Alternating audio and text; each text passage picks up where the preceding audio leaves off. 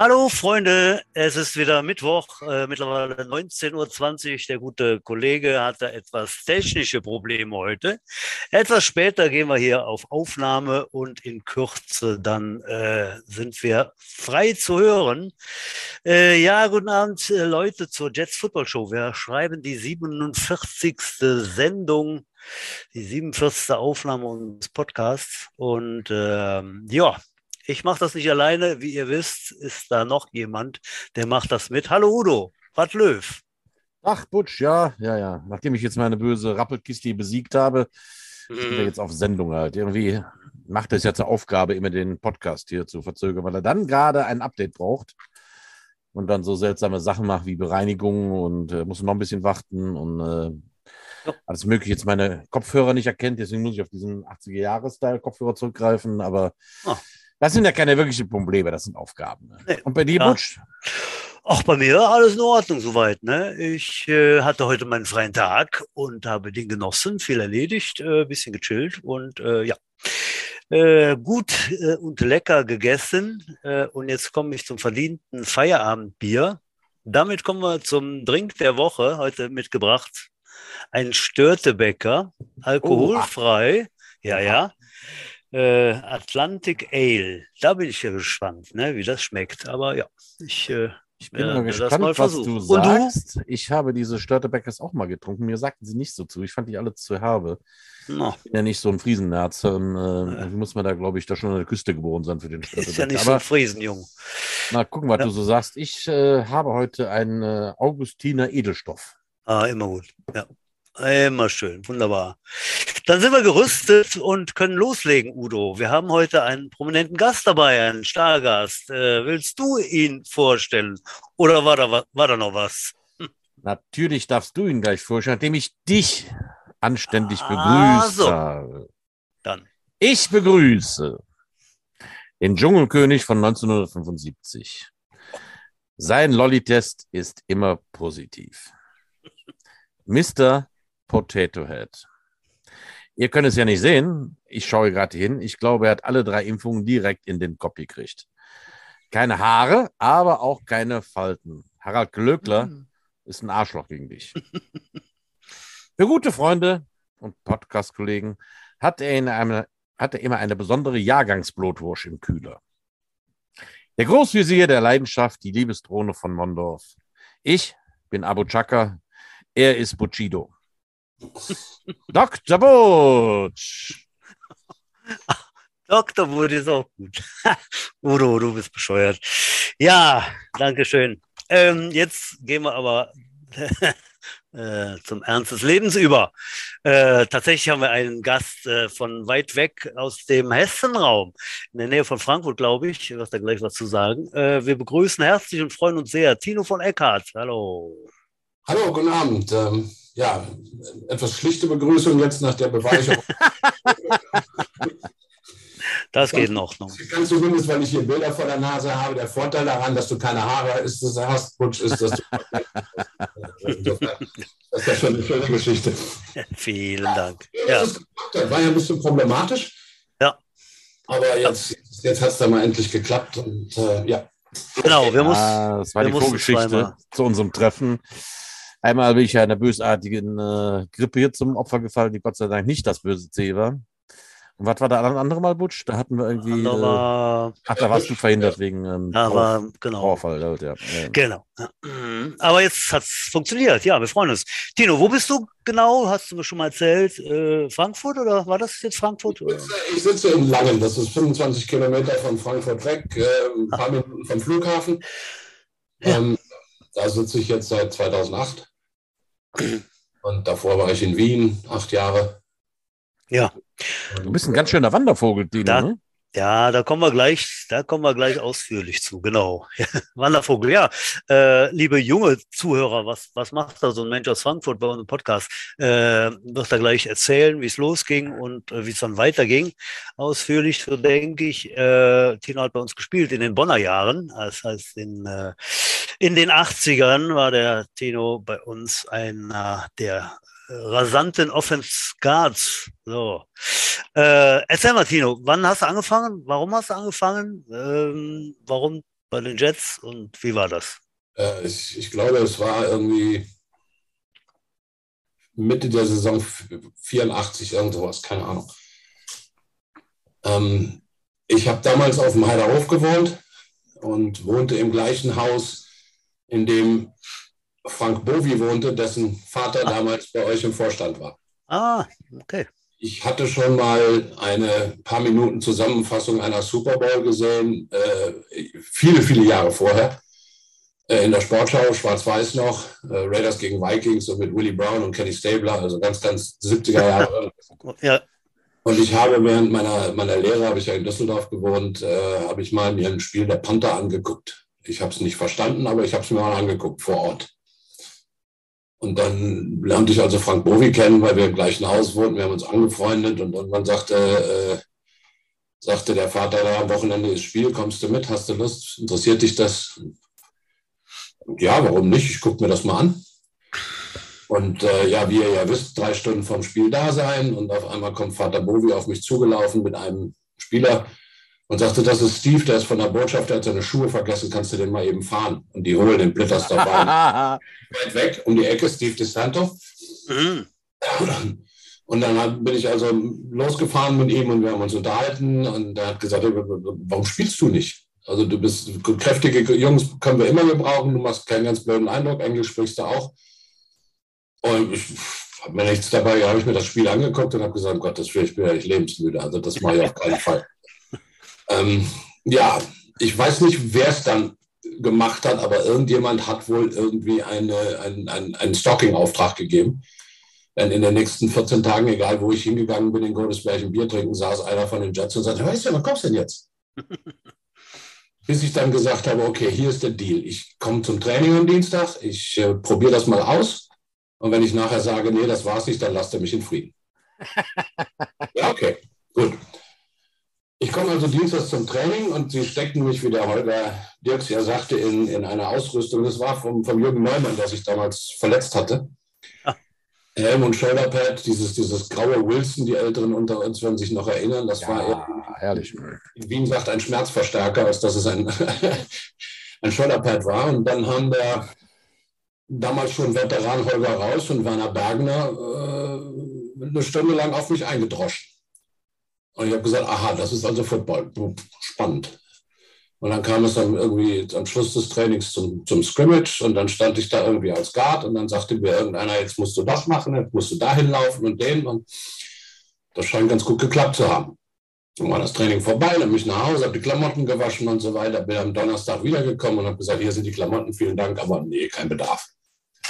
Und dann kam, kam Bill Singer auf mich zu und sagte, äh, wir haben so wenig Leute, wir haben so viele verletzte Ausfälle hinher, kannst du dich da bitte noch mal reinstellen? Du hast das ganz gut gemacht. Okay, habe ich mich da reingestellt, trainiert, so gut ich eben konnte.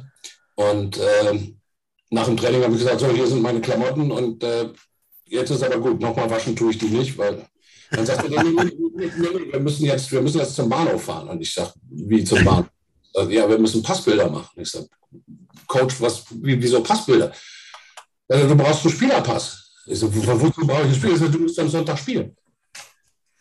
Und es begab sich, dass ich am darauffolgenden Sonntag beim Auswärtsspiel in Düsseldorf gegen die Panther rechter Guard gespielt habe.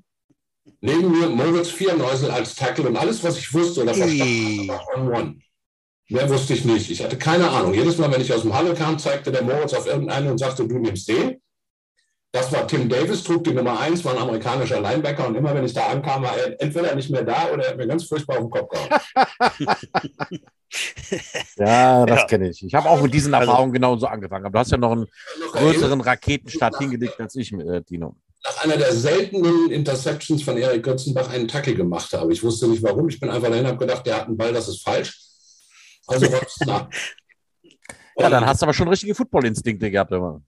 Keine Ahnung, ja. Und dann, hatte ich, dann hatte ich Lunte gerochen. Und dann sagte Singer nach dem Spiel zu mir, es wäre schön, wenn du wiederkommst. Du hast offensichtlich, du hast Talent, du kannst das. Und habe dann in dieser Halbsaison ja, Spielzeit gekriegt, aber halt nicht regelmäßig, immer regelmäßig mal gespielt. Aber ich war halt nicht kein Starter, klar, logisch. Ich wusste auch nicht, worum es geht. Äh, und habe dann im Winter Lunte gerochen und habe hab wirklich trainiert. Mhm. Dann kam ich wieder und äh, hatte einen Platz auf der O-Line. Mhm. Ja. Wie lange hast du gespielt?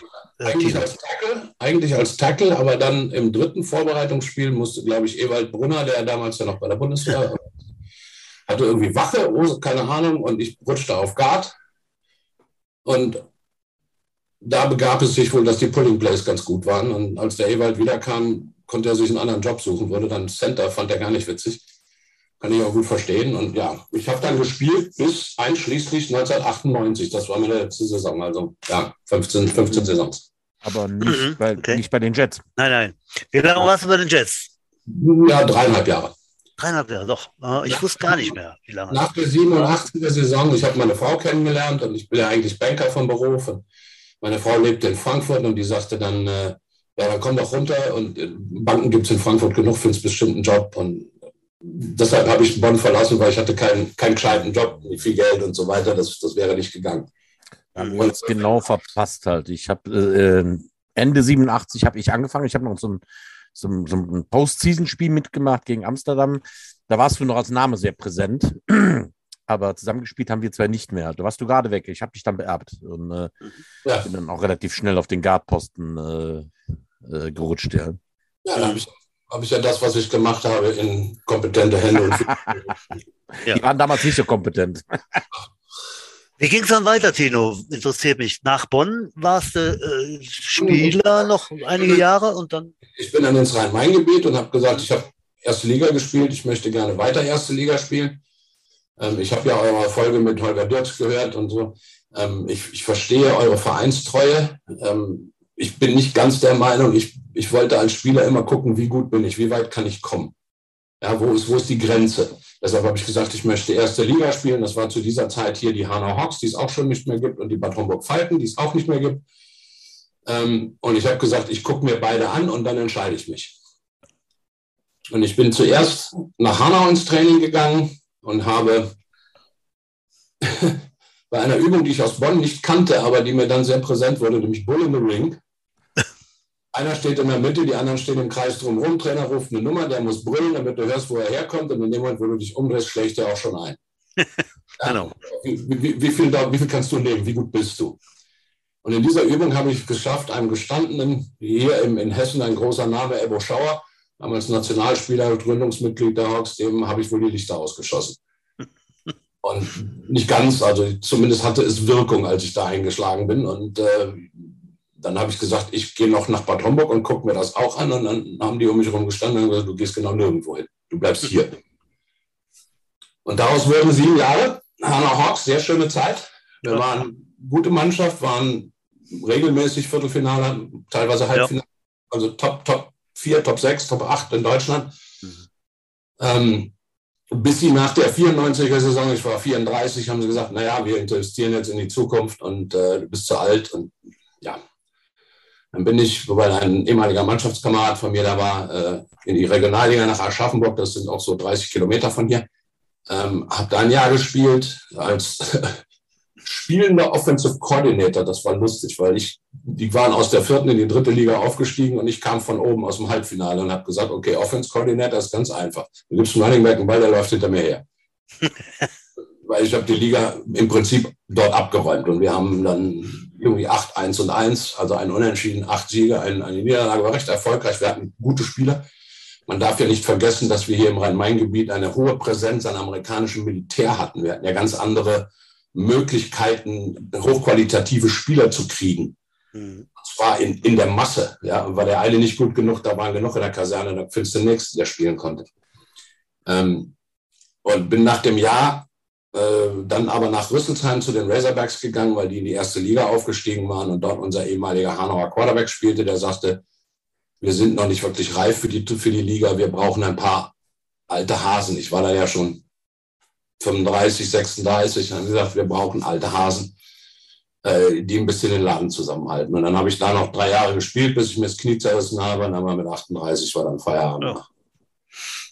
Mhm. Ja, eine lange, stolze äh, Karriere. Aber du sagst, da warst du schon Offense-Koordinator. Äh, dann ging es mit dem Trainerjob direkt weiter oder hast du Pause gemacht? Wie? Ich habe 1995 äh, kam ein Mannschaftskamerad nach Aschaffenburg und sagte, ich habe einen C-Schein, Trainerschein gemacht. Und ich sage, äh, huch, das gibt's. ja, ähm, mir war immer sehr klar, dass ich ähm, nicht aufhören wollte mit dem Aktiv, also wenn ich aktiv nicht mehr spielen kann, dass ich irgendwas machen will. Und wir haben schon immer viele gesagt, du musst, du musst Trainer werden. Du hast eine, eine, du kannst erklären, du verstehst das Spiel, du kommst an die Leute ran. Und dann habe ich gedacht, dann fange ich doch mal an, Trainerlizenzen zu machen. Und habe dann innerhalb von vier Jahren die drei Lizenzen gemacht, war im ersten B-Lehrgang überhaupt, im ersten A-Lehrgang überhaupt. War damals noch ein Einladungsturnier vom AVD mit so Leuten wie Walter Rolfing und, und, und Sandro Cinelli und Leute, die NFL Europe gemacht haben später und, und also sehr prominent besetzt. Äh, habe meine Lizenzen gemacht und habe dann eigentlich angefangen zu coachen, schon direkt im nächsten Jahr.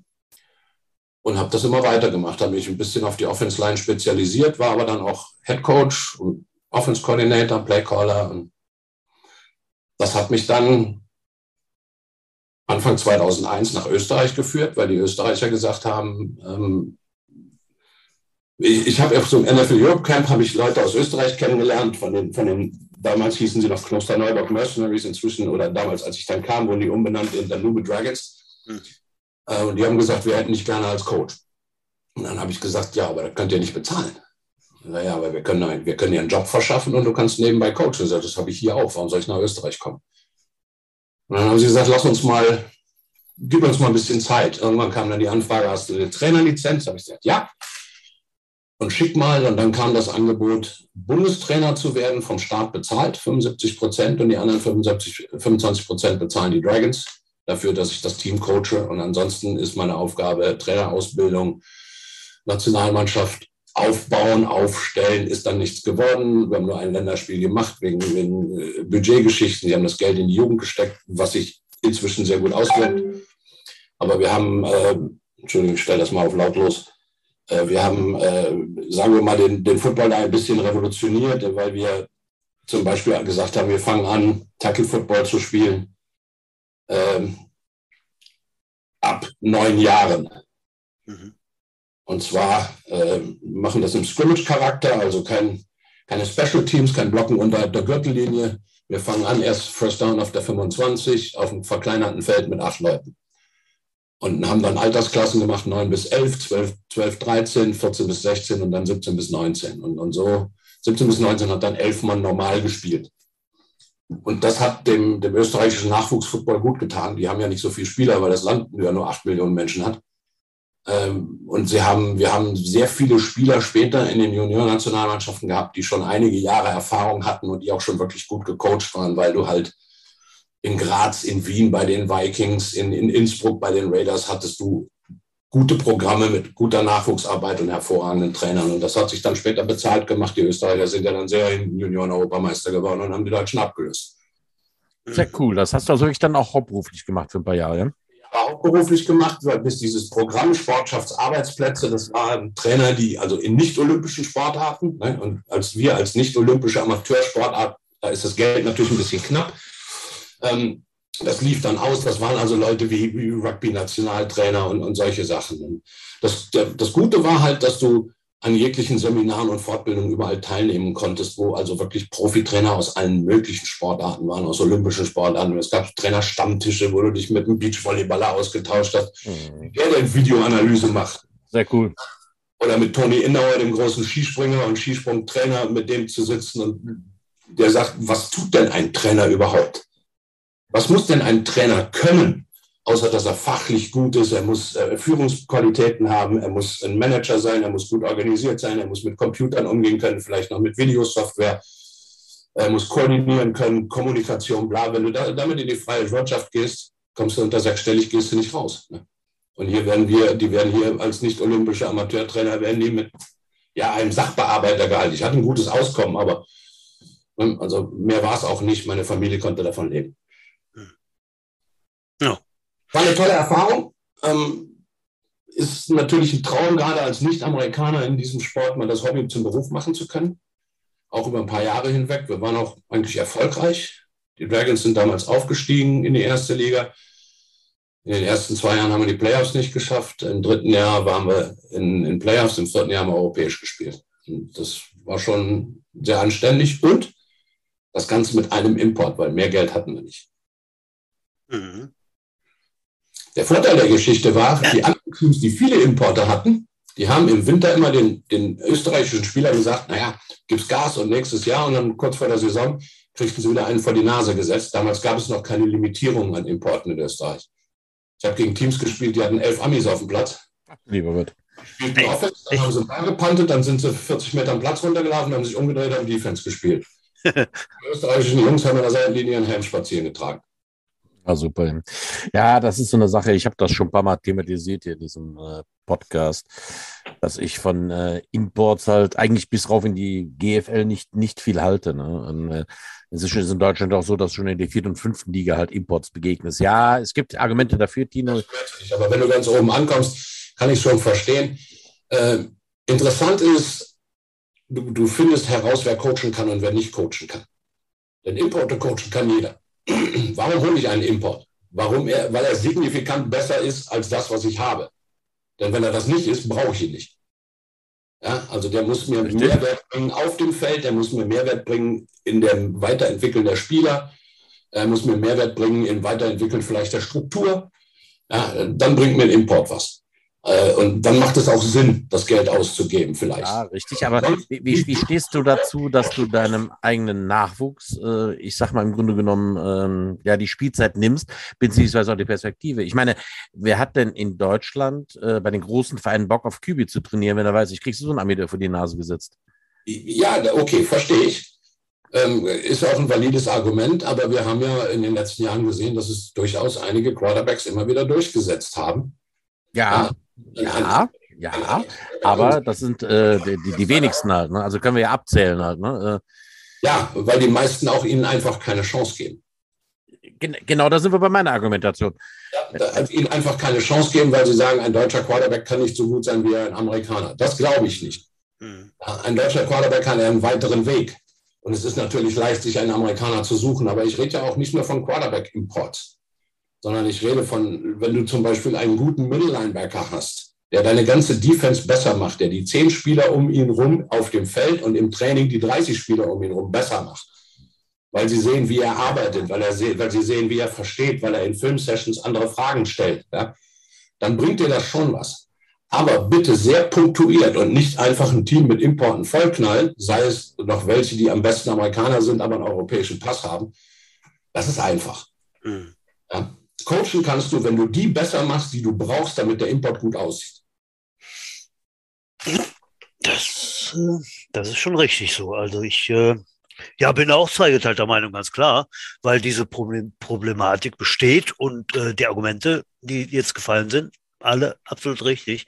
Äh, und irgendwo braucht man dann die Leistung auf dem Feld und ja. dann auch äh, äh, vielleicht mit mehr als ein, zwei, drei Amis. Ne? Das ist dann ganz oben so.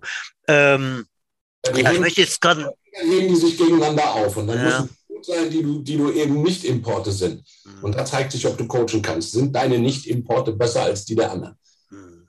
Ja. Ich möchte gerade einen Sprung machen und zwar fiel das natürlich gerade. GFL da bist du äh, als Moderator auch äh, unterwegs gewesen oder dann noch aktuell, so, habe ich äh, irgendwann mal gelesen, bin aber da nicht ganz im Bilde. Du hast äh, Spiele der GFL moderiert. Ich habe die Chance gehabt, vier Spiele äh, der, der GFL auf, auf Sport 1 äh, als, als Experte begleiten zu dürfen. Ja. Ich frage mich immer, was ein Experte ist. Also ich weiß, was eine Ex-Freundin ist. Was ist denn ein Experte? war der vorher Perte oder was war der? genau, Perte. Ja. Ähm, nein, ich habe die Chance gehabt, bei Sport 1 vier Spiele zu machen. Ähm, Live-TV, das war schon, war schon richtig gut und ich hoffe, dass ich in diesem Jahr ein paar mehr Spiele kriege. Ich, wäre schön. Also ich werde nicht coachen, weil ich mir dafür einfach die Zeit frei halten will. Ähm, was ich auch mache, ich kommentiere Livestreams. Also ich werde dieses Jahr die, die Heimspiele der Frankfurt Universe kommentieren und ich mache ja schon seit Jahren ah, ja. ein, zwei, drei Spiele in Innsbruck pro Jahr ähm, im Internet auf Englisch. Das ist auch immer sehr spannend, wenn du dann hörst, ähm, ähm wo, das, wo das überall gehört wird. Ne? Auch mhm. sehr cool. Das, da, da, das interessiert mich gerade, da muss ich gerade einhaken bei Universe. Wie ist denn da so die Stimmung? Das war ja ein schwieriges Jahr jetzt äh, bei Universe, ne? Mhm. Ja, natürlich. Die, die, die Universe hat ja darunter gelitten, dass die Frankfurt Galaxy wieder aufgemacht hat und sozusagen das Team samt Trainern an allem geschlossen dorthin gewechselt ist. Ja. Äh, sie haben dann auffüllen müssen aus unteren Ligen, um ihre GFL-Lizenz zu erhalten, ähm, die sie erhalten mussten, weil es der Verband geschafft hat, dass GFL 1 und GFL 2 als Profisport gelten und dadurch Corona-Hilfen bekommen haben. Und der Plan der Universe war im Prinzip ein kontrollierter Abstieg, um im Jahr drauf gefüllte Kassen zu haben und dann in der zweiten Liga wieder anzugreifen. Das böse Wort Corona-Hilfe. Dino, das weißt du, glaube ich, noch nicht, aber das ist jetzt Pech. Ne? Aber ich konnte das Wort nicht vermeiden, denn das ist die offizielle Bezeichnung dafür in diesem Fall. Ja, man kann es schreiben, man kann es umschreiben. ja, das kostet irgendwann, wenn wir dich mal sehen, kostet ein Fünfer. Für die Vereinskasse der Toast of Jets. Kriege ich den oder muss ich den? Ja, von wegen. Nein, nein, da wird abgedrückt. Ja. Ja, so. ja kein Problem. Gut. Ähm, das war der, das, die Stimmung bei denen ist eigentlich ganz gut. Sie haben, ähm, sie rüsten jetzt ein bisschen auf, aber sie werden nicht, ich, ich kann mir nicht vorstellen, dass sie um die Playoffs mitspielen können. Mhm. Je nachdem, wen sie noch vielleicht einkaufen können oder nicht, weil jetzt müsste ja Geld da sein. Aber das damit, also ich überquere diese Brücke, wenn ich sie erreiche. Ich kann da noch keine Wasserstandsmeldung abgeben. Ich bin, ich werde da zum ersten Heimspiel hinmarschieren und werde sagen, so jetzt. Und dann, wie die Spieler immer sagen, sag was Nettes und ich sage dann, ja, dann gib mir doch einen Grund also, wenn, wenn du es gut machst, bin ich der Erste, der sagt, gut gemacht. Wenn, ich, wenn du es schlecht machst, sei nicht sauer über das, was ich sage, sei sauer über das, was du tust, sonst würde ich es ja nicht sagen. Ja, genau. Apropos ja. Frankfurt, gibt es da auch jetzt ein Highlight. Ne? Ich habe ja heute richtig, also es gab ja ganz viele Kanäle, ne? aber ist richtig, die NFL-Spiele sollen in Frankfurt äh, stattfinden nächstes Jahr? Oder das, dieses Jahr? das erste in München, aber irgendwann kommt es auch nach Frankfurt, ja. Äh, weil das ist ja irgendwie wohl ein Dreijahres-Commitment oder sowas, mindestens erstmal ich finde es toll, brauche ich nicht nach London. Ja. Und ähm, muss nicht in die USA fliegen, aber es ist mal, also es wird eine volle Hütte geben, ganz klar, obwohl ja. die Preise exorbitant sind, aber trotzdem. Das werde ich mir aber auch gönnen, glaube ich, ja. ich ja, ich glaube, äh, das wird auch den Sport noch mal ein bisschen weiterbringen. Ganz, ganz ja, äh, wenn, du, wenn, du, wenn, du, wenn du mal ein Spiel gesehen hast. Ich habe ja das große Glück gehabt, in der, in der alten, in der echten NFL Europe äh, mit der Frankfurt Galaxy zum Beispiel zweimal im Trainingscamp gewesen zu sein in den USA. So als Walk-on-Coach konntest du das machen. Ähm, und wenn du dann mal an der Seitenlinie stehst, ich habe ein paar Spiele gesehen, ich war nicht oft da, weil mir das ganze Trarat zu viel war, aber wenn du an der Seitenlinie stehst und siehst, mit welcher Geschwindigkeit diese Leute spielen, wie schnell dieses Spiel ist, das siehst du von oben nicht, weil alle schnell sind. Mhm. Wenn du da unten stehst und der wirklich an dir vorbei rennt und du denkst, rennt der noch oder fliegt der schon? Dann wird dir erstmal bewusst. Aber wenn du ins Training gehst, wenn du siehst, wie die arbeiten, wie hart die arbeiten, ja, das, das fehlt mir gerade in den unteren Ligen immer so ein bisschen. Äh, wenn die Leute sagen, ja, ich spiele Football, nein, noch nicht mal in der Nähe. Ja, zweimal die Woche. Das Spiel ist viel zu gefährlich, um es einfach nur so nebenbei zu betreiben. Ja, und je tiefer du kommst in den Ligen, und ich, ich möchte da, das ist völlig wertfrei, ja, ich respektiere jeden, der die Arbeit aufbringt, aufbringen kann oder will und sagt, ich spiele nur in der unteren Liga. Aber je tiefer du kommst, desto sehr wird, desto mehr wird mangelnde Athletik oder mangelndes Spielverständnis mit ungestümem Einsatz versucht wettzumachen. Und da wird es gefährlich. Hm. Ja, deshalb, wenn es nach mir ginge, die besten Coaches in die Jugend und die besten Coaches in die unteren Ligen. Ja. ja schon wichtig, ne? Genau. Also ja, das ist natürlich auch, auch unser Plan und das läuft wirklich sehr gut, Tino. Äh, was wie du dann Bilde bist. Wir haben also jetzt wirklich ein ganz äh, tolles Netz an Coaches bis runter zum Udo mit der U10 äh, und da laufen wirklich alle Jugendmannschaften auch sehr, sehr gut, äh, sowohl an sich sportlich als auch von der Betreuung her, vom Coaching.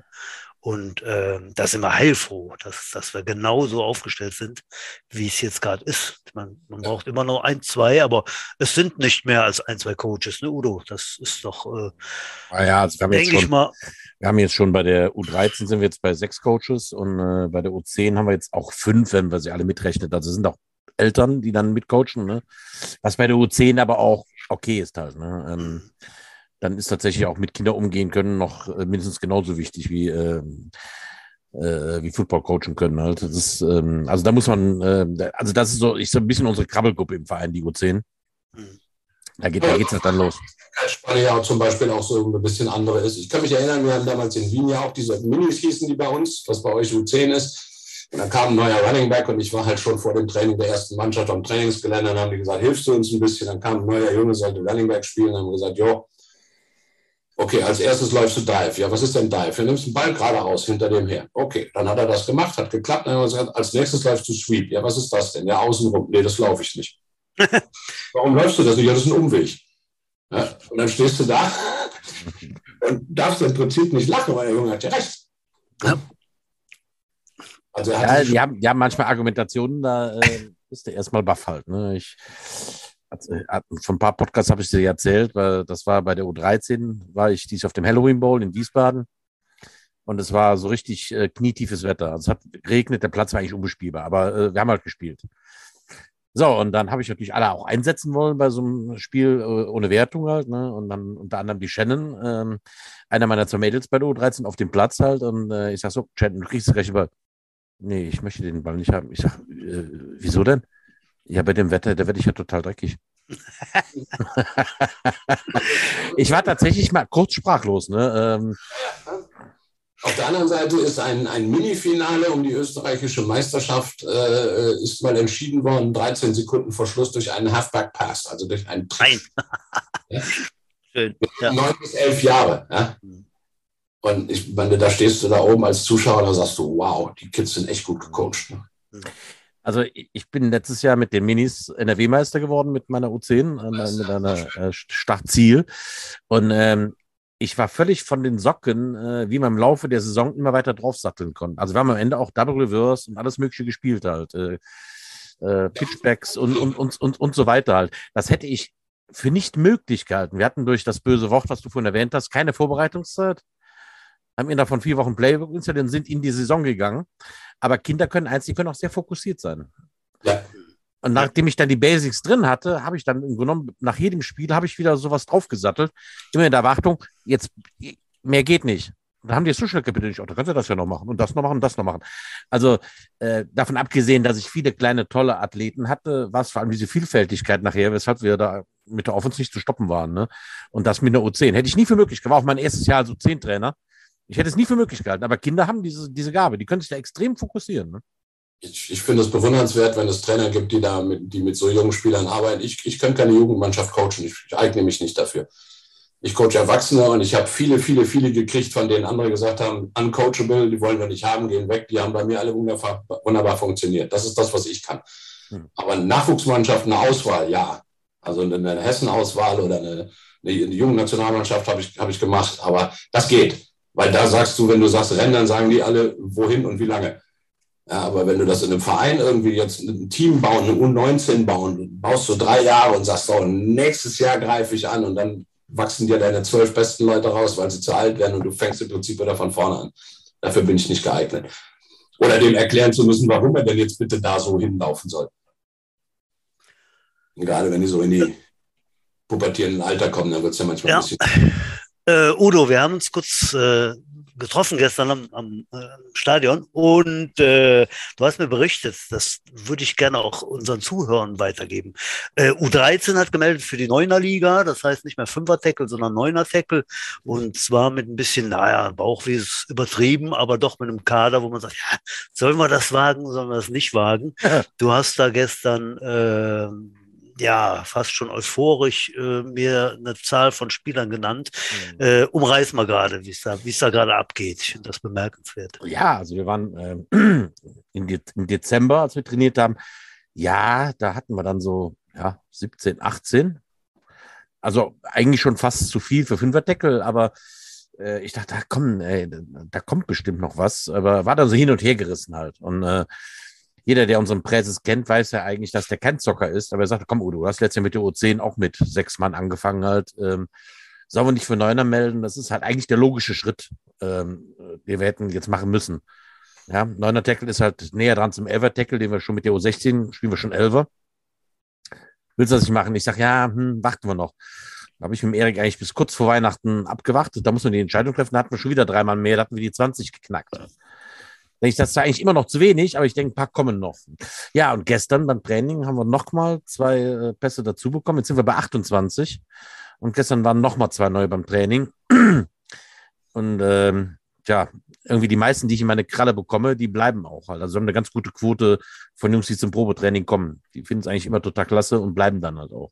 Also ich bin ganz äh, optimistisch. Äh, also ich hätte gerne 35 für die Saison. Das wäre so meine Marke, wo ich sage, dann kommst du gut über eine Saison. Und äh, ja, wir haben gerade mal Februar. Ne? Also ich glaube, das kriegen wir hin. Ne? Mhm. Immer, toll. Sieht super aus, ja, toll. Äh, übrigens habe ich dir gerade eine Nachricht geschrieben im Chat, Udo, kannst du ja mal lesen und mir dann heimlich äh, nicht übers Mikro antworten. Achso, ich äh, glaube, ich weiß, wen du meinst. Ich, äh, Na, grübeln. Ja, ja, ja. Ich habe kurz gegrübelt. Oh, jetzt, ja. Ah, ja. Ja, da habe ich nämlich eine Geschichte, erzählen wir dann später. Ja, äh, Tino, du sagst, äh, du bist jetzt nicht aktiv als Trainer, du machst jetzt ein bisschen Moderation, aber äh, als Trainer bist du gar nicht mehr irgendwo verbunden, einem Verein verbunden. Dieses Jahr nicht. Ähm, ich habe letztes Jahr noch die Offense Line in Bad Homburg bei den Sentinels gecoacht in der GFL 2. Mhm. Ähm, und die letzten Jahre überhaupt, von den, auch die Ligen drunter. Aber wie gesagt, dieses Jahr ist, ist meine Hoffnung, dass ich mehr Fernsehen kriege. Äh, und deshalb will ich da keine anderen Verpflichtungen haben äh, ich möchte nicht irgendwo coachen und dann sagen, ja, aber dann bin ich nicht da und dann bin ich nicht da, weil da Spiele sind oder so. Das, dann bescheißt du die Jungs. Und das ja. ist wieder eine Glaubwürdigkeit. Deshalb interessiert mich das nicht. Mhm. Ich werde wieder, also das, ich werde bestimmt wieder coachen, vielleicht wenn ich in Rente bin oder so, aber im Moment ist die Priorität eine andere. Mhm, okay. Ähm, erzähl doch mal was von deinen Highlights in der sportlichen Karriere. Spieler, Trainer, natürlich, wenn es denn da was super Geiles gab äh, bei den Jets, aber durchaus auch gerne bei den anderen Vereinen. Was war so die Krönung deiner Karriere? Gibt's da was? Also grundsätzlich bin ich, obwohl ich nichts gewonnen habe, außer im Hessen-Pokal, gut zufrieden mit dem, was ich erreicht habe. Äh, weil die Teams auch einfach damals nicht, da gab es noch nichts Importe und so, wir, wir waren einfach nicht gut genug oder nicht so gut wie die anderen. Ja, wir gaben das nicht her. Ich, ich fand die Saisons in Bonn äh, waren unglaublich gut. Ich bin Bill Singer unglaublich dankbar dafür, dass er an mich geglaubt hat und mir eine sehr, sehr gute Grundausbildung mitgegeben hat. Ähm, der ähm, für mich ein fantastischer Coach. Das hat mich unglaublich geprägt. Und ähm, die Jahre in Bonn waren, waren für mich sehr lehrreich. Ich fand das eine tolle Truppe.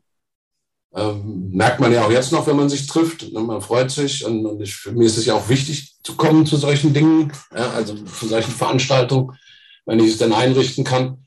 Ähm, die Highlights, oh Gott, ja.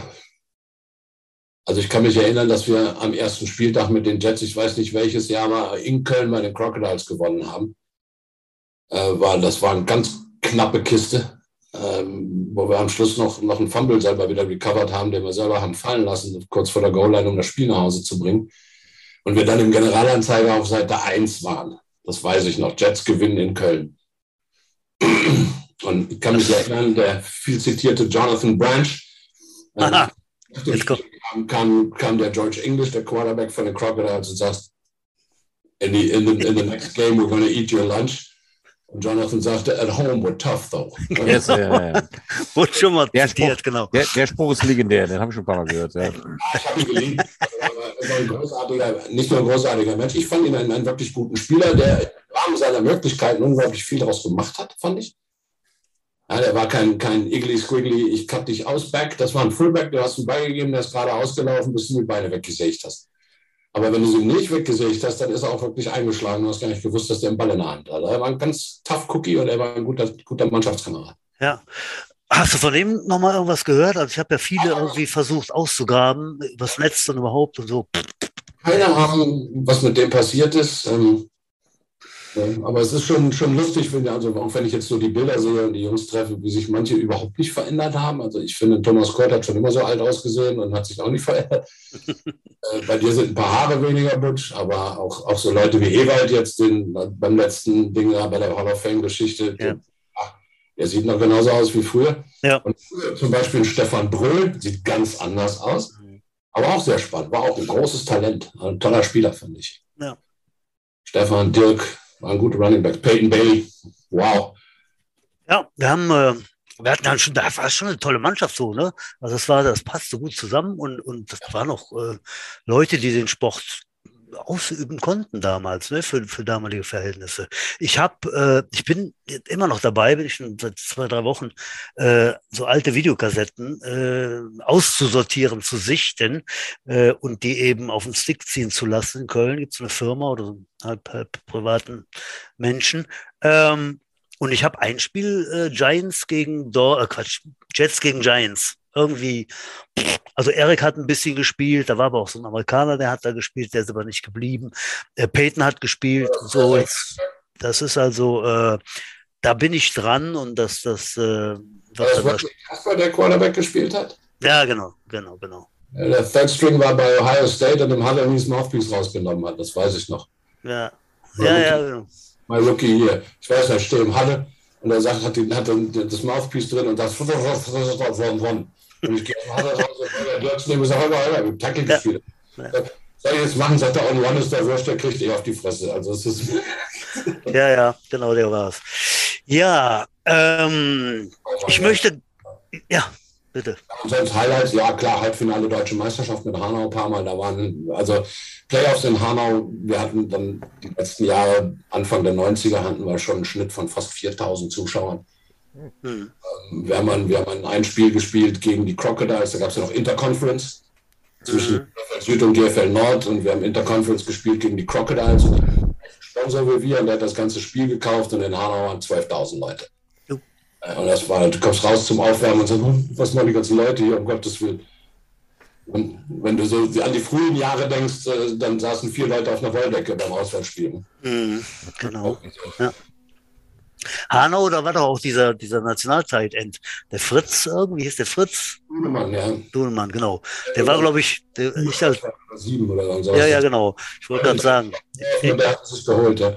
Ich halt als Safety natürlich öfter mal Kontakt gehabt mit ihm. Ne? Also drei Köpfe größer als ich. Ne? Das ja, hat gespielt, ja. Ja, ja. Ja, schön. Ja, ich möchte, äh, wir haben äh, hier im Hintergrund äh, schön miteinander gechattet, der Udo und ich. Ähm, ich habe, ich wusste nämlich den Namen nicht mehr. Ich habe gestern zum ersten Mal in meinem Leben ein Tattoo gesehen. Und zwar ein Tattoo bei einem jungen Mann hier an der Seite im Rippenbereich. Und zwar ein Tattoo mit dem Schriftzug der Toast of Jets. Ein Ach, Tattoo, nee. ja. Finde ich jetzt äh, absolut bemerkenswert. Also wer sich sowas machen lässt, der ist ja so, sowas von bekloppt und, und verrückt und verbunden. Ja, der, äh, der Götzi, der Daniel Götzendorf, äh, Spieler der äh, äh, ersten Mannschaft, äh, kommt aus der Jugend, hat sich durchgebissen bei den Prospects und so weiter. Zeigt er mir gestern, dann laufe ich an ihm vorbei, sagt er, ja, guck mal, Butsch, dann ist ja, ey, das gibt's nicht, du bist ja bekloppt. Also sowas ist, äh, machst du auch Udo? Machen wir nee, mit, oder? aber beim Götze ist das Schöne, das wird man ständig sehen, weil der läuft ja eigentlich immer, immer mit freier Plauze durch die Gegend. Also man wird das auch noch oft besichtigen können. Mhm. Er hat so einen kleinen Bauchansatz, oder nein, er hat eigentlich schon eine Plauze. Aber die zeigt er immer sehr gerne, deswegen wird man dieses Tattoo dann noch häufig sehen können in Zukunft. Wahnsinn, ja. Wird noch ausgemalt, sagt er, in Rot und Gelb und äh, das äh, wollte ich, wollte ich doch mal hier loswerden. Ne? Das ist ja, ah, das ist ja schwierig. So. Ich glaube, die Farben sind ja gerade verboten bei den Tattoos. Ne? Ja, neue Farben ja, finden. Das hatte ich auch gelesen, ja. Aber, Aber der macht das schon. Sonst machen wir das mit Edding. Das hält dann eine Woche. genau. Jede Woche wieder, wieder neu. Ja, gut. Äh, Tino, wir haben auch öfter mal geredet über die EL, ELF an sich, ne, ob die jetzt gut ist für uns alle, ob die schlecht ist für den Amateurfootball. Äh, unterschiedlichste Meinungen haben wir hier gehört. Was sagst du dazu? Du bist also jetzt bei Galaxy, bist du Sprecher? Quatsch, bei Universe. Äh, Universe. Äh, Entschuldigung, genau, wieder den, Fehler. Äh, bei der GFL bist du dabei. Und äh, ja, was sagst du? Hast du eine Meinung? Möchtest du die kundtun? Ähm, es, ja, es gibt, gibt, so ein bisschen zwei Betrachtungsweisen in mir. Ja. Also eine, mein, mein alter Head Coach Mike Wyatt hat mal gesagt, mehr liegen ist immer gut, weil das sind mehr Jobs für Coaches. Ähm, in diesem Fall, ich, ich finde ich find alles gut, was den Football nach vorne bringt. In diesem Fall gefällt es mir nicht so, weil ich, ähm, weil sie sich bestehender Strukturen bedienen, ohne eine Gegenleistung zu bringen und damit den bestehenden Strukturen das Wasser abgraben. Wir haben von über Universe gesprochen, die eine komplette Mannschaft samt Trainern verloren haben, inklusive mhm. Staff, Equipment Manager, alles. Ja? Okay, aber tun das nicht oft auch einfach höherklassige Vereine, Tino? Ja, ja, natürlich ist das Abwerben, also A gehört es dazu und, und ich, wie gesagt, ich kann auch, ihr habt, ihr habt, glaube ich, in der Folge mit Holger Dirks über diesen besten Receiver gesprochen, der, der aus Holland kam und der dann woanders hin wollte. Äh, wenn jemand der beste Receiver des Teams oder der Liga ist, dann finde ich es legitim, dass er guckt, ob er weiterkommen kann. Wenn ich einen Spieler habe in einer unterklassigen Mannschaft, und das ist mir passiert, von dem ich denke, dass er mehr kann, dann muss ich ihn eigentlich wegschicken, wenn ich ein verantwortungsvoller Trainer bin, denn ich bin Trainer geworden, um Spieler weiterzuentwickeln. Ja? Ähm, ich muss dann darauf achten, wo geht er hin und wird er da gut gecoacht, damit er auf den nächsten Schritt geht. Ähm, aber das, was die, die ELF macht, nämlich sich hinzustellen und sagen, ja, wir sind die professionalisierte Form der GFL, äh, das sind sie nicht. Das Niveau ist das gleiche. Ja? Ähm, ich habe mir ein, ein Spiel live angeguckt in Frankfurt von der Galaxy gegen Barcelona, weil ich meinen Eindruck, den ich hatte, mal verifizieren wollte. Da hatten wir bis zur Halbzeit schon 18 Flaggen. So, und, und zwar, und das zeigt mir einfach, dass das die Spieler teilweise, es gibt gute Coaches, es gibt nicht so gute Coaches, aber solche Sachen liegen am Coaching. Weißt du, wenn du acht Holdings kriegst, dann stimmt was mit deinem Online-Coach nicht. Weil die technisch nicht sauber sind. Ja, solche Geschichten. Wenn du, wenn du zu viele, im Tennis nennt man das Unforced Errors, also so Sachen wie False Starts oder Konzentrationsmengen, dann sind die Leute nicht fit. Ja, und, und irgendwann Ende des dritten Viertels bin ich gegangen, da waren wir bei 24 Flaggen, das hätte noch ewig gedauert. Und das zweite ist, sie wollen halt exorbitant viel Geld haben für eine, für eine Leistung, die nicht besser ist als die GFL. Ja, also wenn die billigste Karte 32 Euro kostet, dann verstehe ich es nicht mehr. Ja dass sie den Hype nutzen, den Pro7 und Pro7 Max da raus. Okay, kann man darüber diskutieren. Ich denke mal gucken, wie lange sich die Liga hält. Ah, ich glaube, die sind jetzt einmal da. Ähm, so schnell, solange die Zahlen stimmen, kriegst du die nicht wieder weg, Team. Und die Zahlen scheinen ja zu stimmen. Halt. Ich habe gestern noch irgendwie eine Statistik gelesen, halt, dass inzwischen Football auf Platz 2 der. Mannschaftssportübertragungen ist. Mhm. Ähm, also es gibt ein Interesse, was auch immer, also es zumindest im TV keine Randsportart mehr. Es wird geschaut.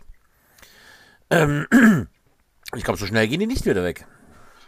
Mal sehen. Also ich meine, die Liga ist sehr kostenintensiv. Ja, und, und das, ist das, das ist das Problem. Also es, ja, es, wie viele Teams halten das durch über Jahre?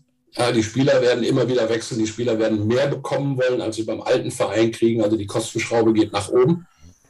Ähm, solange Pro7 oder Pro7 Max damit Sendezeit füllen kann, äh, ist das eine gute Geschichte vielleicht für die. Aber wenn die auch das Interesse verlieren, wenn die, wenn die, die Fans das Interesse verlieren, denn Pro7 Max ist ja eine Sendung für, für Football-Fans, nicht für Football-Fachleute. Ja, also ich meine, wenn ich richtig, richtig. Und genau also, solche schauen sich auch dann die EFL an, Tino. Irgendwelchen Leuten, die sich Klamotten anziehen und ihr Wohnzimmer dekorieren, können sie alles gerne machen. Ist nicht mein Anspruch an, an die Berichterstattung. Ich drehe den Ton weg oder gucke Game Pass. Ähm, weil ich was äh, kann, ich, kann, kann, kann ich völlig verstehen, aber Tino, äh, das ist nicht die Masse und die Masse bringt das Geld. Die Masse tatsächlich bringt das Geld und das sind eben die. Also ich meine. Äh, ja, aber die gucken NFL und wenn, wenn sie irgendwann mal im zweiten und dritten Jahr merken, die Qualität ist die gleiche wie zur GFL, wo ich hinkriegen kann und kostet mich ein Drittel. Und das Interesse von denen, die Zahlen fallen, mal gucken, was dann passiert. Ja, aber das kriegst du ja nicht im Fernsehen. Dass es so kommt. Es ist perfekt vermarktet im Fernsehen. Ne? Das sehe ich halt immer, das hat die GFL einfach verpasst. Oder kann es vielleicht auch einfach nicht aus, aus, aus monetären Gründen. Aber die GFL macht das gut. Also die Qualität äh, es ist ja auch eine Sache, ne? wenn du auf der anderen Seite ein Team hast, was genauso die Qualität hat, kann ja auch so ein Spiel äh, sehr spannend zu schauen sein im Fernsehen. Das macht im Moment die EFL. Die Spiele können ja durchaus spannend sein. Ich habe Spiele gesehen der EFL, wo ich gesagt habe, war gute Unterhaltung. Ja, ja, ja, durchaus. Aber der, der, die, also der AVD versucht ja jetzt durch, dieses, äh, durch diese Liga, die sich ja verselbstständigt hat, im Prinzip der eigene GmbH, die Vermarktung, wir haben jetzt einen Ligasponsor, wir haben jetzt Live-Übertragungen von Spielen, äh, Playoffs und so weiter alles gemacht. Ähm, John Bell live in Sport 1, gleichzeitig im Stream auf Englisch äh, ins Ausland und so weiter. Da passiert was, aber um die Lücke zu schließen, die Pro7 Max vorlegen konnte, aufgrund der Kohle, wird es noch ein bisschen dauern. Ja gut, die werden irgendwann einen Kassensturz machen, die Vereine werden auch einen Kassensturz machen, dann werden wir sehen. Da entscheiden tatsächlich, da gebe ich dir recht, Tino, nur einfach die, die Zahlen.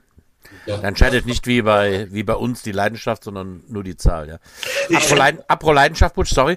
Ich muss eine kurze Pinkelpause machen, übernimm mal gerade. Ach so, ich dachte. An dem, an dem Konstrukt ist, dass sie tatsächlich einfach nur keine Jugendarbeit machen, ja, den Leuten den Floh ja. ins Ohr setzen und sagen, hier bei uns ja. europäisch spielen, bla bla bla. Ja, das ja, stimmt schon. Ich. Äh, gecuttet werden, weil sie nicht gut genug sind und dann irgendwie in die Vereine zurückkommen, die sie dann nicht mehr haben wollen und dann ist schlechte Stimmung. Also ähm, mir, mir, würde eine Kooperation oder eine, zumindest eine Bereitschaft zur Zusammenarbeit oder eine, eine Entschädigung für das, was sie von der, von der GFL oder von anderen Teams wegnehmen, äh, dann würde ich das Konstrukt anerkennen. So gefällt es mir nicht. Ja, da kommt mir auch zu wenig zurück, muss ich sagen. Ne, das, das, das würde ich so unterstützen. Ähm, ich finde, das habe ich auch hier schon mal gesagt, äh, auch spannende Sache, ELF, ja klar, aber man vergisst schon, dass sich ja doch äh, beim AFVD und im Fernsehen und Livestreams was getan hat. Äh, ja. ne? Also die, die sagen immer alle, ja, die haben zehn Jahre gepennt und Huber, Huber, Huber und so weiter. Äh, aber man konnte auch vor drei Jahren konnte man schon Bundesligaspiele gucken. Äh, ja, ne? So. Das vergessen die Leute. Ne? Inzwischen in GFL 1, GFL 2 musst du spielen. Mhm. Genau. Also, äh, weiß ich, das lasse ich gar nicht so gelten, ne? dass, dass da gar nichts war und einfach nur gepennt wurde. Aber wir werden sehen. Wir werden sehen, wie es weitergeht. So, jetzt kommen wir zum äh, Witz des Tages, Udo. Flachwitz der Woche. Du hast seit ein paar Wochen hier den flachen Witz erfunden als Rubrik. da bin ich jetzt. kleinen Stimmungsgitter des Woche ein. Ein Mann ruft ganz aufgeregt bei der Polizei an. Hilfe, Hilfe, bitte kommen Sie schnell. Da prügeln sich zwei Frauen um mich. Der Polizist, ja, aber das ist doch kein Notfall. Das ist doch schön. Der Mann, ja, aber die dicke hässliche gewinnt.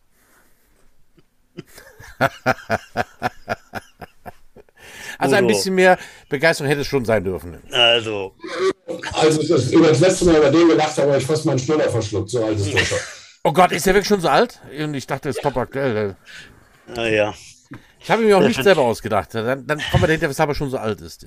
Aber ich meine, wir wollten ja auch hier über die alten Zeiten bei den Jets sprechen, Butch. Was fällt ja, das, genau. ist, das ist mir früher immer ständig passiert, Dino. Also das waren die guten alten Zeiten immer. left, ich erinnere mich. Oh Gott, ja. ähm, das zweite Play war ich unterwegs, entweder beim Toss oder beim, beim Counter. Ich war nur, Singer hat mich nur geschickt. Ich bin, glaube ich, mehr ja. daran als die haben dauernd ausgewechselt. Das, äh, genau, das war ja unser Bread and, Bread and Butter, Option-Spielzug und der, der Halfback-Counter, genau. Ja, ja, der war gut. Der Halfback-Counter, äh, ja, der ist mir auch noch ein bisschen. Right. Genau. Was? Sprint Pass Right. Ah ja, Sprint Pass, den hatten wir auch, genau. Ja, ja. Da, da, sind, da sind wir fast schon durch mit dem Plays. ähm, Tatsächlich würde ich ja sehr gerne jetzt beim Neuner-Tackle auch bei der U13 diesen Wir spielen. Ne? Aber mal gucken, ob ich dazu hochgreife. Mal gucken. Ist vielleicht ein bisschen viel, aber mal, mal abwarten. Wie gesagt, die Kleinen können fokussieren. Halt, Ich wollte noch auf das Aktuellste eingehen. Und zwar haben wir Super Bowl vor der Tür. Äh, Tino, dein Tipp. Ganz kurz und schmerzlos. Was meinst du? Ich, ich weiß es nicht. Ich, ich, ich bin der Meinung, ich, ich, würde es, ich, also ich würde es Matthew Stafford unglaublich gönnen, mal eine Super Bowl zu gewinnen, weil der hat wirklich in Detroit nur auf die Knochen gekriegt ja. und eine Chance gehabt. Und ist ein unfassbarer Stehaufmännchen. Ja. Der auch zeigt jetzt wieder, dass er einfach ein guter Quarterback ist. Auf der anderen Seite die Entwicklung. Ich habe die Bengals 2019 im ersten Jahr oder 2018 im ersten Jahr von Coach, von dem Coach, den sie jetzt haben, in London gesehen genau diese Konstellation gegen die Rams und die Bengals waren einfach furchtbar. Wenn du siehst, was sie jetzt spielen, dann hat sich das eine, eine tolle Entwicklung, dass man auch da zum Trainer gehalten hat und, und jetzt sozusagen den Lohn kriegt. Eigentlich haben es beide verdient und da mein Team nicht drin ist, ist es mir im Endeffekt egal. Ich glaube aber, dass die, die, die Front Seven der, der Rams einfach zu stark ist für die O-Line der Bengals. Also ja. da ich meine, wenn du mit Aaron Donald und. und ich kann sagen, der, der reicht ja schon alleine, oder? Von, von Miller und dann hast du andere, die da ein bisschen Football spielen können und damit Geld verdienen. Mhm. Das wird irre schwer. Ich glaube, die werden so viel Druck bringen. Ähm, und da muss Boller sehen, was macht er damit. Ne? Auf der anderen Seite hast du den, den, den Chase, den Receiver da, den er aus dem College mitgebracht hat. Alter, ist der Junge gut. Ja. Aber so ein Bro ist ja auch schon echt eine coole Sau dafür, dass er gerade mal in der NFL angekommen ist. Ne? Also Respekt. Ne? Nach der Verletzung, also Respekt, wirklich Respekt. Aber vergiss eins nicht, diese Jungs sind es ja gewohnt, von 90.000 Zuschauern zu spielen. Hm, ja, das, ja, das stimmt, aber äh, ich glaube, wir wissen das alle, dass du als College Quarterback in der NFL erstmal keine Sonne siehst. Da brauchst du erstmal Jahre, um ja. anzukommen. Ne? Ja, du kommst in der NFL an und dann sind ja nur die besten College-Spieler da. Da sind ja alle super Athleten. Ja? Alle, alle, jeder ist exorbitant gut auf seiner Position. Mhm. Ja, es gibt hier immer wieder so Wunderkinder wie Mahomes und den, wie heißt der von Patriots? Mac, Mac, Mac Jones, Trevor Mac, Mac Jones. Lawrence in Jacksonville, eine anständige Saison. Der, der, der in San Diego, der, äh, der ist der Abert oder so, der, der ist auch nicht. Herbert, genau. aber eigentlich brauchen sie immer so mehrere Jahre, bis sie dann wirklich auf NFL-Niveau mitspielen können, bis das Spiel halt da kapiert haben. Also die Defenses schmeißen die, die sind ja so komplex und die schmeißen dir irgendwelche Dinger dahin, die verkleiden ihre Coverage, das, das ist ja unfassbar schwer zu erkennen. Mhm. Äh, und, und, lustig ist, wenn du dann diese, du kannst auf YouTube gucken, immer laden, laden sich der, der, der äh, Baldinger und der Jaworski oder der Kurt Warner ist da, die laden sich immer einen ein und machen so einen Film-Breakdown mit denen, so zehn Minuten. Und dann sagt er, es ist ganz klar, was da jetzt kommt. Ne? Also bei der Formation und der macht den ersten Schritt, da gibt es nur das Play, weil das haben sie irgendwie, spielen sie seit drei Jahren und das hat der Coach schon beim anderen Team gespielt und da haben wir 18 Stunden Film geguckt und in dem Moment, wo er den ersten Schritt macht oder in dem Moment, wo er sich hinstellt, weiß ich, was kommt. Lustig war zum Beispiel, kann ich hier mal erzählen, Xavier Rhodes, Cornerback der Vikings, war in dieser Session und er hat gesagt, wie ist es denn gegen Julio Jones zu spielen? Und dann sagt er, das ist unglaublich schwierig, weil er ein fantastischer Receiver ist, aber du kannst ihn gut lesen. Julio Jones kommt aus dem Huddle gejoggt und stellt sich an die Linie, es ist ein Laufspielzug. Ja. Julio Jones kommt aus dem Huddle gerannt, stellt sich an die Linie, ist er wahrscheinlich der Decoy und sie werfen woanders hin. Julio Jones kommt aus dem Huddle gelaufen, stellt sich an die Linie und richtet sich die Handschuhe, weißt du, er kriegt einen Ball. und das sind Dinge, auf das achten die. Schon geil, ne? Die stundenlang an und damit wissen die vorher schon oft, was kommt. Und trotzdem muss es dann umsetzen. Ich möchte das nur mal den Jüngeren, die das vielleicht anhören, sagen, man kann sich kaum vorstellen, wie viel Arbeit dahinter steckt. Ja. Der ein oder andere Headcoach hat nicht umsonst so ein äh, Feldbett im Office, ne?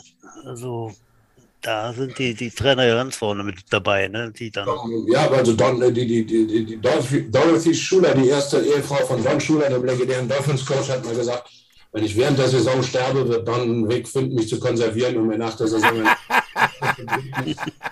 bieten zu können. Ja, ja. Und, und, das sagt ja schon alles. Ja. Auch nicht schlecht. Ja, herrlich. Natürlich getrieben, ja. Ja, wann gibt es denn mal wieder ein Treffen? Ja, es ist eben mit dieser schwierigen Zeit, wie ich sie jetzt nennen möchte, äh, nicht so einfach, aber ich warte dann jetzt mal den Sommer ab sozusagen. Ne? Wir wollten im letzten Jahr wollten wir schon so ein Sommerfest machen, wo wir dann auch die ganzen äh, ehemaligen Spieler dann nochmal explizit dazu äh, holen wollen, ähm, wollten. Das denke ich mal wird dies Jahr. Jahrfeier steht ja auch noch aus, ne? Ja, ja, genau. Da wird sicherlich im, im, Sommer was laufen. Ich denke mal, dass das ein guter Rahmen wäre, um sich vielleicht dann auch äh, ein bisschen länger zusammenzusetzen. Und äh, ja, weiß ich noch nichts. Äh, wir warten den Spielplan ab, der ersten. Ich denke mal, das kann man dann ganz gut verbinden. So ist ich fand, ich fand der Treffen, Plan in meinem Kopf. Das Treffen, was wir im Januar 2020 gehabt haben, da in der, wie heißt das, Rheinlust? Ja, genau. Das fand ich ganz cool. Das war, das war eigentlich sehr schön, da ein paar Leute mal wieder zu sehen. Ja, also, auf jeden Fall. Und da, den habe ich nicht gesehen, seitdem ich weg bin von den Jets. Weißt du, das ist, so lange ist das her. Wir haben uns ja zwischendurch immer mal getroffen oder so. Hm, da gibt es ein paar, genau. Ne? Und da sind ja noch mal 30, die äh, in den 80ern gespielt haben, die nicht dabei waren. Ne? Also da ist noch Potenzial und äh, nee, nee, das nicht vergessen, aber ich hoffe, ich denke, im Sommer gibt das was. Genau. Ja, Tino, wir sind so ziemlich am Ende, Udo, ne? Die Zeit drin, die heiße die Treppe heiße kommt. Treppe rennt, auch das ja. eine meiner lieb, geliebten Kategorien. Tino, wie wäre dir dein Wrestlername gewesen? ich habe drauf gewartet. Ja, natürlich, vergesse ich nicht sowas. Also damals vielleicht The Big Ugly, aber heute würde ich sagen, der Incontinent, The Incontinent Bastard oder irgend sowas. Incontinent Bastard, auch nicht schlecht. Der ist, der, ja, ja, ja, ja. Ja, ja, äh, um auf die Flachwitz von letzter Woche zurückzugreifen, ne? Leben über 50, ne? Trau, nutze jede Erektion und traue keinem Furz, ja. Ich habe ja hier so ein Altherrenteam mal ins Leben gerufen, die immer noch spielen, jedes Jahr ein Benefitspiel und die wollten wir eigentlich die Incontinent Bastards nennen, aber dafür haben wir keine Mehrheit gefunden. okay. Ja, ähm, Tino, vielen Dank, dass du da warst. Wir kommen zum Ende. Ich äh, mache mich immer äh, ein, einen oder zwei Sätze vorher vom Acker und dann sagt der Udo noch ganz, ganz lieb Tschüss. Aber halt, halt, äh, halt, halt. Ja. Wer kommt denn nächste Woche, Butsch? Nächste Woche, ach, weiß ich doch jetzt gar nicht. Warte mal, oh, wieder weißt, so viel, weißt du, so viel um, um, äh, warte mal. Da gab es wieder Absagen oder Verschiebungen. Ja, ja, genau. Ja, wir mussten wirklich einmal. Sind denn nicht hier die Age Brothers? Genau, die Age Brothers, genau. Die Age Brothers nächste Woche, Damen und Herren. Äh, die Brü Gebrüder Henke. Carlo und Ingo sind zusammen hier im Podcast. Wir machen also einen, einen Vierer-Talk. Ähm, ja, wer sie nicht kennt, Spieler der äh, 90er, würde ich mal sagen. Ne? Und äh, ja, alle. Ja, und noch länger, ne? Doch, doch. Ja, auch länger, genau. Beide lange gespielt, das wollte ich sagen. Und äh, ja, die Brüder, die Age-Brüder sind nächste Woche dabei. Jawohl. Late, Late Hit Henke, oder wie war der Spitze? Late Hit Henke, genau. Jawohl. Gut, ich sag äh, danke, Tino. War schön, dich zu sehen und mit dir zu plaudern. Äh, ja, ich, ja, ich, ich will mal. Ja, ich bin mal raus und sag äh, Tschüss, Udo. Du machst the final words. Heute habe ich keine äh, senile Wortflucht halt. Vielen Dank fürs Zuhören. Madet Jod, schwenkt der Hut, knall die Butz fort, bleibt uns treu. Bis nächste Woche.